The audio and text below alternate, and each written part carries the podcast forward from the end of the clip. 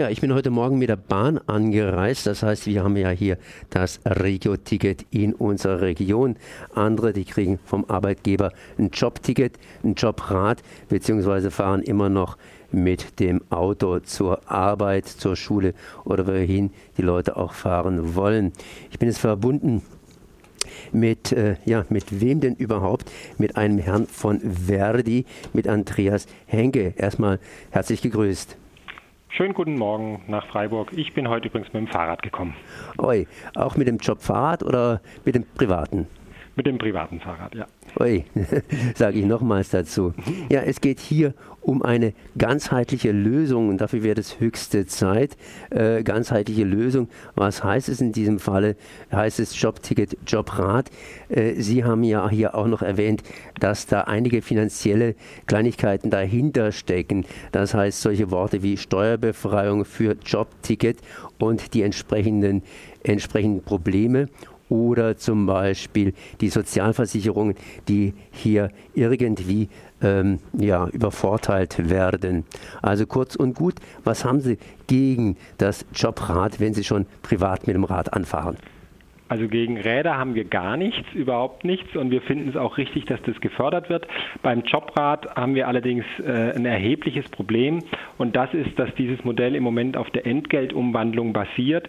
Das heißt, ähm, im Kern äh, haben Sie Ihr Gehalt, ich sage jetzt mal einfach, was weiß ich, 3.000 oder 3.500 Euro.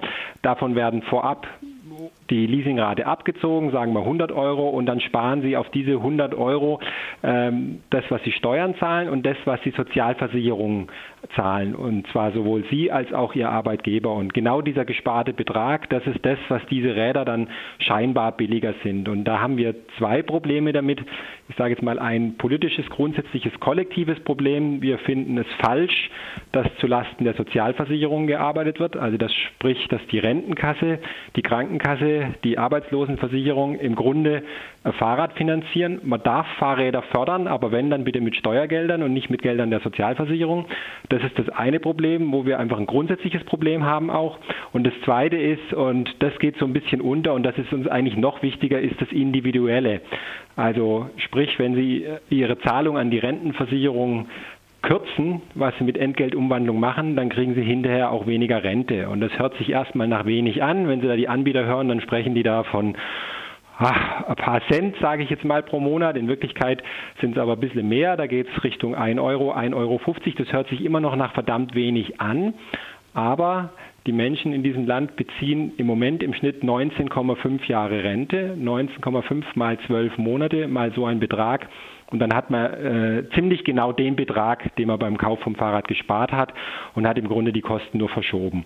Und das ist aus unserer Sicht äh, nicht besonders schlau, dass man Kosten verschiebt auf einen Zeitraum, wo man deutlich weniger Geld haben wird als jetzt, nämlich im Alter. Mit anderen Worten, Sie sind ziemlich clever, dass Sie mit dem privaten Rad mit Ihrem eigenen angereist sind. Sagen wir es mal so, ähm, wenn, wenn man sich diese Angebote anschaut, dann hört sich das erstmal toll an. Man spart 400, 500 Euro, wenn man im öffentlichen Dienst schafft, äh, im Vergleich zum Kauf beim Fahrradladen, privat. Aber wenn man dann diesen Rentenverlust den eigenen abzieht, dann noch sieht, dass man bei diesen Modellen eine Versicherung abschließen muss, weil das bei einem Leasingmodell im Grunde einfach Pflicht ist. Anders funktioniert es nicht. Äh, und diese Versicherung man in der Regel in seiner eigenen Hausratsversicherung für deutlich weniger Geld dazu kriegt, dann muss ich in der Tat feststellen, bei den Modellen, die im Moment so auf dem Markt sind, bin ich mit meinem privaten Fahrrad nicht teurer gefahren. Jetzt äh, heißt es hier Jobticket und Jobrad. Das heißt, im Grunde genommen sind Sie ja nicht dagegen, sondern wollen das irgendwie anders regeln. Äh, Sie haben es vorhin schon angedeutet, kann man machen und zwar steuerfinanziert. Nun gibt es einige Menschen, die haben keinen Job beziehungsweise sind irgendwie anders anders äh, drauf. Wäre es nicht einfach besser, wenn man generell äh, solche Räder äh, finanzieren würde, beziehungsweise die Mobilität generell eben vergünstigen würde? Also die äh, ja, ÖPNV meine ich damit. Absolut, da, da, bin ich ganz bei Ihnen, wobei ich finde auch immer, dass man als Vertreter der Gewerkschaft auch sozusagen wissen muss, äh, für wen wir sprich, sprechen. Also wir sind ja nicht der ADFC ja, oder der ADAC, also wir sind weder die Lobby der Fahrradfahrer noch die der Autofahrer äh, und auch nicht zwingend die der ÖPNV-Nutzer. Wir sind die, die Lobby derjenigen, die einen Job haben und die auch pendeln müssen, die da hinkommen müssen. Und da ist für uns eben wichtig, dass wir schon sagen, die drei Verkehrsmittel oder vier, wenn wir die Fußgänger mitnehmen, äh, darf man nicht gegeneinander ausspielen. Ähm, und da brauchen wir jetzt auch dringend eine Gesamt eine ganzheitliche Lösung, insbesondere wenn wir jetzt hier im Großraum Stuttgart sind, wo ja die Fahrverbote äh, drohen von denen übrigens die Beschäftigten, die wir vertreten, kaum bedroht sind, weil die in der Regel mit dem ÖPNV eben kommen. So, also da brauchen wir eine Lösung und da sollte man die Sachen nicht gegeneinander ausspielen. Äh, deswegen, da halte ich mich eher zurück. Wir sind deren Interessenvertretung und trotzdem glaube ich auch persönlich, aber auch für, für meine Organisation, Organisation sagen zu können, dass natürlich äh, ein Ansatz eins weiter draußen, also ein kostengünstigerer ÖPNV, ähm, das Hauptziel ist. Aber da sind wir auch immer, äh, sage ich jetzt mal, bisschen vorsichtig unterwegs, weil wir ja auch die Beschäftigten im ÖPNV vertreten, also die Busfahrerinnen und Busfahrer. Und das heißt natürlich ganz klar, das wird nur funktionieren mit deutlich höheren Zuschüssen äh, und darf nicht zulasten der dort Beschäftigten gehen, weil die werden eh nicht besonders reich mit ihrem Job. Aber das ist natürlich äh, die, die, die vorzuziehende Lösung. Und bei dem, was wir jetzt heute mit Ihnen ja auch besprechen, da geht es im Grunde um die Frage, beteiligen sich Arbeitgeber an den Mobilitätskosten ihrer Beschäftigten und wenn ja, äh, für welche Form der Mobilität? Das würde dann heißen, dass Arbeitgeber, die sich irgendwo daran beteiligen, praktisch in einer Art, sagen wir mal, 50-50-Modell, die Hälfte vom Staat und die Hälfte irgendwie selbst bezahlen, weil vielleicht auch ein Arbeitgeber, ein Arbeitnehmer, pardon, ich sage mal Arbeitnehmer dazu, der mit dem Fahrrad anreist, ähm, sportlich gesehen ein bisschen fitter ist und dann auch hellwach im Beruf äh, machen kann. Das ist richtig, ja, das sehen wir auch so. Und ähm, der, der, Gesetzgeber, also sprich über die Steuern, darf oder soll ja auch äh, steuern im Sinne von äh, bestimmte Fortbewegungsmittel auch bevorzugen. Das ist absolut in Ordnung. Äh, nur muss man einfach auch Realist sein. Also mit den Modellen, die bisher auf dem Markt sind, ähm, lassen sich eben große Einsparnisse nur über die zulasten der Sozialversicherung machen, weil der Steueranteil bei der Entgeltumwandlung ist relativ niedrig.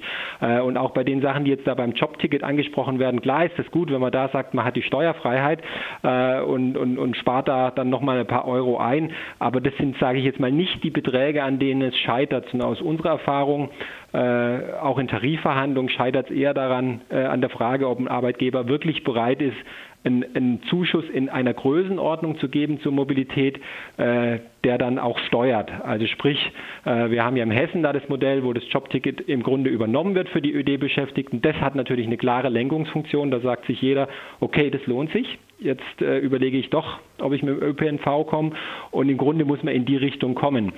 Und wie Sie schon gesagt haben, glaube ich auch, dass das für die Arbeitgeber durchaus attraktiv sein kann, weil eben wir sind auch der Meinung, also gerade bei der Förderung vom, vom Fahrrad, ähm, dass das in der Regel dann motiviertere, gesündere, fittere Beschäftigte sind. Eine andere Frage oder eine Abschlussfrage, wie viele Arbeitgeber machen jetzt momentan mit beim Jobticket bzw. beim Jobrat? Haben Sie da irgendeine Größenordnung, wo man sagen kann, also so und so viel Prozent der Arbeitnehmer kriegen einen Jobrat bzw. ein Jobticket? Ist da was möglich? Sehr, es ist sehr schwer zu schätzen, weil man das, weil es ja oft auch äh, auf einer Ebene stattfindet, äh, die jetzt nicht zwingend in Tarifverhandlungen eine Rolle spielt. Also es gibt bestimmt sehr viele kleine und mittlere Arbeitgeber, die dann Zuschuss zahlen. Und gerade bei dem Zuschuss zum Jobticket, äh, der ja legal ist, also der eben nicht zwingend vereinbart sein muss, ähm, wissen wir das nicht immer. Wir wissen, dass es im öffentlichen Dienst den gibt ähm, äh, bei den, beim, beim Land und das ist natürlich dann schon eine ganz große Anzahl an Beschäftigten, aber einen Überblick über das ganze Land Baden-Württemberg haben wir da leider nicht. Ähm, das ist, denke ich, auch noch nicht äh, evaluiert. Dann sage ich mal Andreas Henke von Verdi für diese Informationen Jobticket und Jobrat höchste Zeit für eine ganzheitliche Lösung. Ich danke mal für das Gespräch. Sehr gerne.